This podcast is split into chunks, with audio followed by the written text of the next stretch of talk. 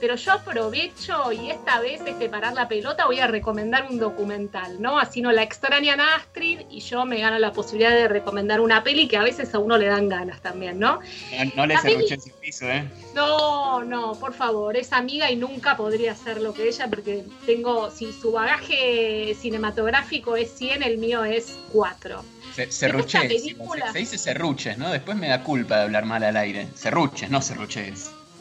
Eh, no, pero así en coloquial está bien también. Se puede, se puede, bueno. Bueno, la película que les quiero recomendar es un documental que se llama Primer Grado en tres países. Se estrenó en 2018 en salas de cine. Yo lo fui a ver al Centro Cultural de la Cooperación. Qué lindo era ir a Corrientes. Después creo que me comí una pizza en Guerrín, Andrés, que el otro día te veía tuitear acerca de eso. Eh, ahora la peli desde ayer, mira, por eso también lo traigo a colación, se puede ver en YouTube. Así que no hay que ir a ninguna plataforma, no hay que pagar nada. Ponen primer grado en tres países en YouTube y la pueden ver. La directora es Mariana Lifshitz eh, y este es su primer largometraje. Eh, como su título lo indica, primer grado en tres países, compara tres primeros grados, tres cursadas de primeros grados en Argentina y también en Francia y en Finlandia. Mariana Lifshitz es un poco protagonista, es un poco directora, un poco protagonista, ella junto a su hijo Jerónimo, cuando él hizo su primer grado acá en Buenos Aires en Caballito en 2015 y eh, luego hay otra mujer en Finlandia con su hija y otra en Francia, no en París, ya que hablamos de París, en otro lugar hacia el interior de Francia con su hijo.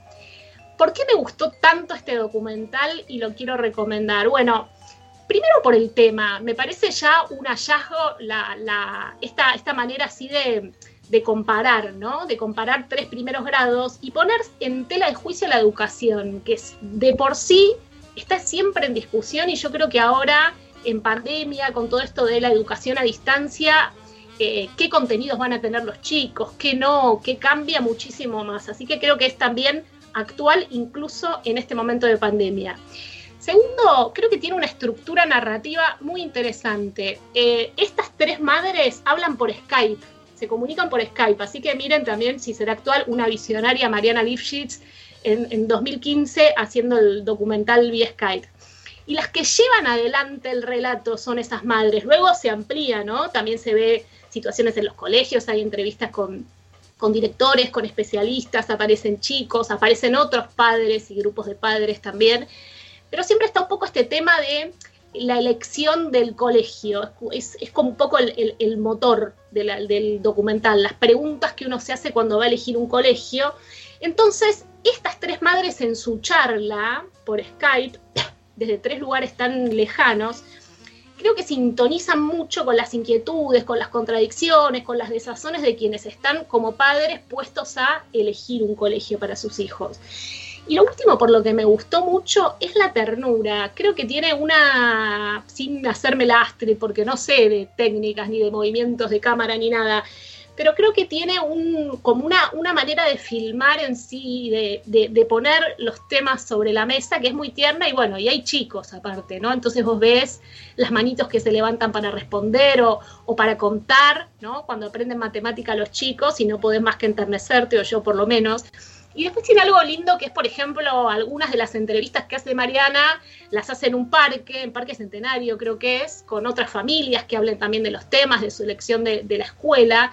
Y están ahí tiradas tomando mate y de repente estás con el mate, viene el pibe, se te tira encima, se te vuelca el mate y la cámara no se apaga, siguen hablando. Es como esa cosa de, de presencia de los chicos que tal vez es medio molesta en algún momento, pero no, no, no, no frena el proceso, ¿no? Sigue ahí, porque cuando hay chicos es así, la vida se transforma en eso.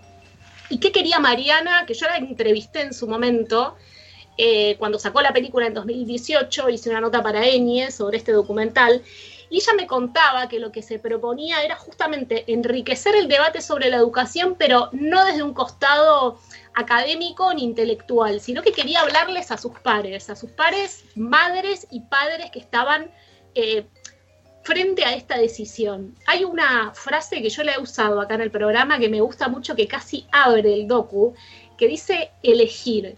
Qué verbo de estos tiempos, que a mí me encanta y creo que no me lo olvido más porque me parece que es muy gráfica respecto de esta modernidad y actualidad. Ella empieza haciendo una, una especie de comparación que es que con nuestros padres o incluso con nosotros, lo más común es que ibas a la escuela que tenías más cerca de tu casa, o a la pública, o a la privada tal vez si era, si tu familia era católica, pero era una cosa así como de cercanía, y iba a ser buena, y no había tanto que elegir.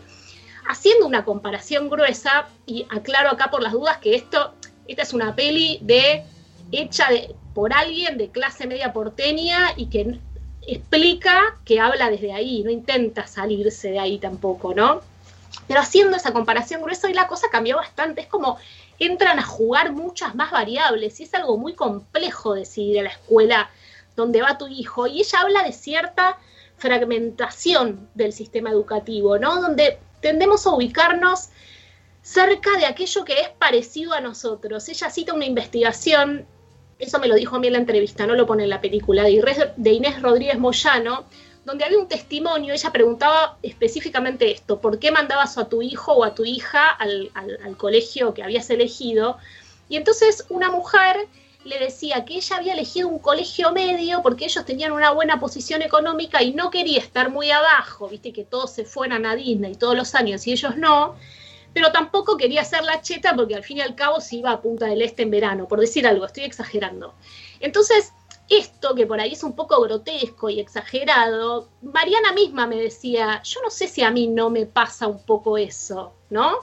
en el sentido de que te copa la, diversidad de la escuela pública, pero que también, digamos, querés estar en un entorno que sea más o menos parecido a vos. Entonces creo que este, este mérito lo tiene el documental también, porque no juzga desde un lugar superior de tener todas las respuestas, sino que como muchas veces decimos en esta sección, ¿no? Se trata de hacernos preguntas.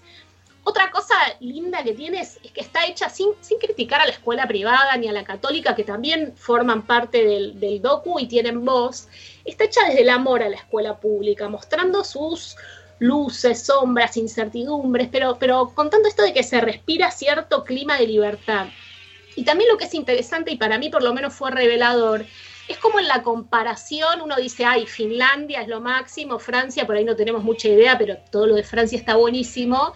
Y la Argentina, bueno, la escuela pública argentina, más o menos, hace lo que puede. Y en realidad, por lo menos en esta mirada pequeñita, pero lograda, eh, no es tan así. De hecho, la educación pública en Francia pareciera ser bastante conservadora y la Argentina, si querés, se parece más a la de Finlandia en algunas cosas como darle más tiempo a los chicos, ¿no? Para, para, para que logren leer, en este caso, en primer grado y hacer sus primeras cuentas. Por ejemplo, el hecho de que no se toman exámenes tampoco. En, Francia sí, desde, desde, preescolar ya te empiezan a evaluar y a tomar examen posta. Y después algo que también me llamó la atención del lado de, de Finlandia es que los chicos son, son muy autosuficientes. Por ejemplo, contaban desde chiquititos, en invierno sobre todo, hace tanto frío, se tienen que poner tanta ropa encima que vestirse para salir, si vos tenés tres pibes, lo, tiene que vestirse solo, porque si no estás una hora cuarenta poniéndole la media, el zapatito, el gorrito, la campera y demás. Entonces son mucho más autosuficientes y la, la madre de la nena ahí en Finlandia contaba algo, imagínate esto, el primer día de clase de primer grado, ella fue a buscar a su hija al colegio, a, la, entrada sí, fueron todos los papás sacando las fotitos, no sé qué. A la salida los pibes se volvían solos. Ella fue la única mamá que fue.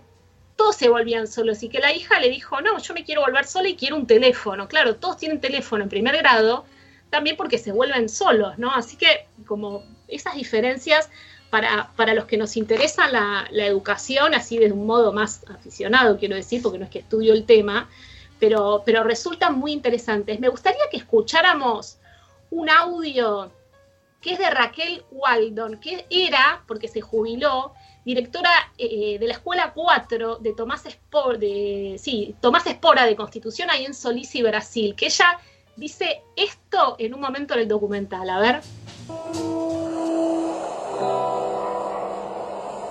Hace muy poco, el año pasado, una amiga de unos vecinos me dice que estaba con nene con muchos problemas en la escuela, que la directora lo trataba mal, que le había dicho que estaba loco y que no sé qué. Y, eh, bueno, me parece que el pibe no pegaba a uno. Digo, ah, ¿qué escuela va? Entonces me dice, una escuela vecina, cuatro cuadras de mi escuela, de otro distrito escolar Entonces yo ya había recibido un montón de padres que venían a buscar vacantes a mi escuela porque los trataban mal, porque se portaban mal, porque no sé qué. Los pibes con discapacidades motrices no los dejaban entrar, la directora les decía que no había manera, que no había aula. O sea, una escuela con un alto grado de discriminación en el ingreso de los alumnos. Pero esta amiga, artista plástica, re toda la onda, muy copada, muy qué sé yo, muy como uno, pero más. Eh, y entonces yo todavía no había dicho que era la directora de, la escuela y le digo, ¿por qué no la mandás a, a la 4, a la de Solís? A la de Solís, ahí entra cualquiera yo escuché eso y yo me daba cuenta que ella lo estaba diciendo como que era algo malo. Y por un lado me dio así como una cosa en esto. Después te digo, sí, entra cualquiera. Le dije, sí, entra cualquiera. Yo soy la directora. Y eso es lo bueno que tiene esa escuela. Que entran todos, que es cualquiera qué bueno, ¿no? Les gustó eso de, estamos hablando de primer grado, no estamos hablando de ingreso irrestricto a la universidad o de que no se tomen exámenes para ser médico, digo, estamos hablando de primer grado y esa diversidad riquísima de la escuela pública de primer grado y esta misma directora después en el docu hace una reflexión súper interesante y con esto cierro acerca del papel que también tenemos como padres eligiendo, porque elegimos, qué verbo de estos tiempos, la escuela para nuestros hijos enviándolos a escuela pública. A ver, sin condenar al que manda la privada, porque tiene doble jornada, porque le sirve, porque le gustó, porque fue a esa escuela, pero sí tratando de pensar positivamente ese formar parte de la comunidad de esta escuela pública a la que entran todos y cualquiera, porque la clase media, digo, no, no debiera abandonar la, escuela pública. Tenemos un montón que hacer, porque tal vez tenés un resto más de tiempo para ir a la cooperadora, por ejemplo. Sabemos que la situación edilicia de las escuelas, acá por lo menos en la capital, eh, depende en gran medida de lo que pueda hacer o no la cooperadora. Y también el capital cultural, social, para demandar desde otro lado. O sea, como que ese alejamiento que ha ido habiendo de, la clase media, de la, escuela pública, es consecuencia, pero también tal vez es causa, ¿no? De esa, de esa debilidad que en algunos casos este, muestra la, escuela pública. O sea, por ahí sí, ok, tenés la posibilidad de mandar a, a, tu hijo a una escuela privada, divina, pero ¿hasta qué punto te desentendés de lo que le sucede a la escuela pública y qué futuro, en todo caso, promueve eso para vos y también en el que va a crecer tu hijo, ¿no? Porque si, si estos padres con los que Mariana Lifshitz habló en este documental, muchos habían ido a la escuela pública, incluso amado a la escuela pública y luego mandan a sus hijos a escuela privada, después si vas a escuela privada tal vez pierdas ese lazo y ese amor. Así que bueno, súper interesante, se los recomiendo, como digo muchas veces, no hace falta que tengas hijos, ni sobrinos, ni nada. Si te interesa pensar la educación y la sociedad, un documental interesantísimo, dura solamente una hora y media por YouTube, primer grado en tres países.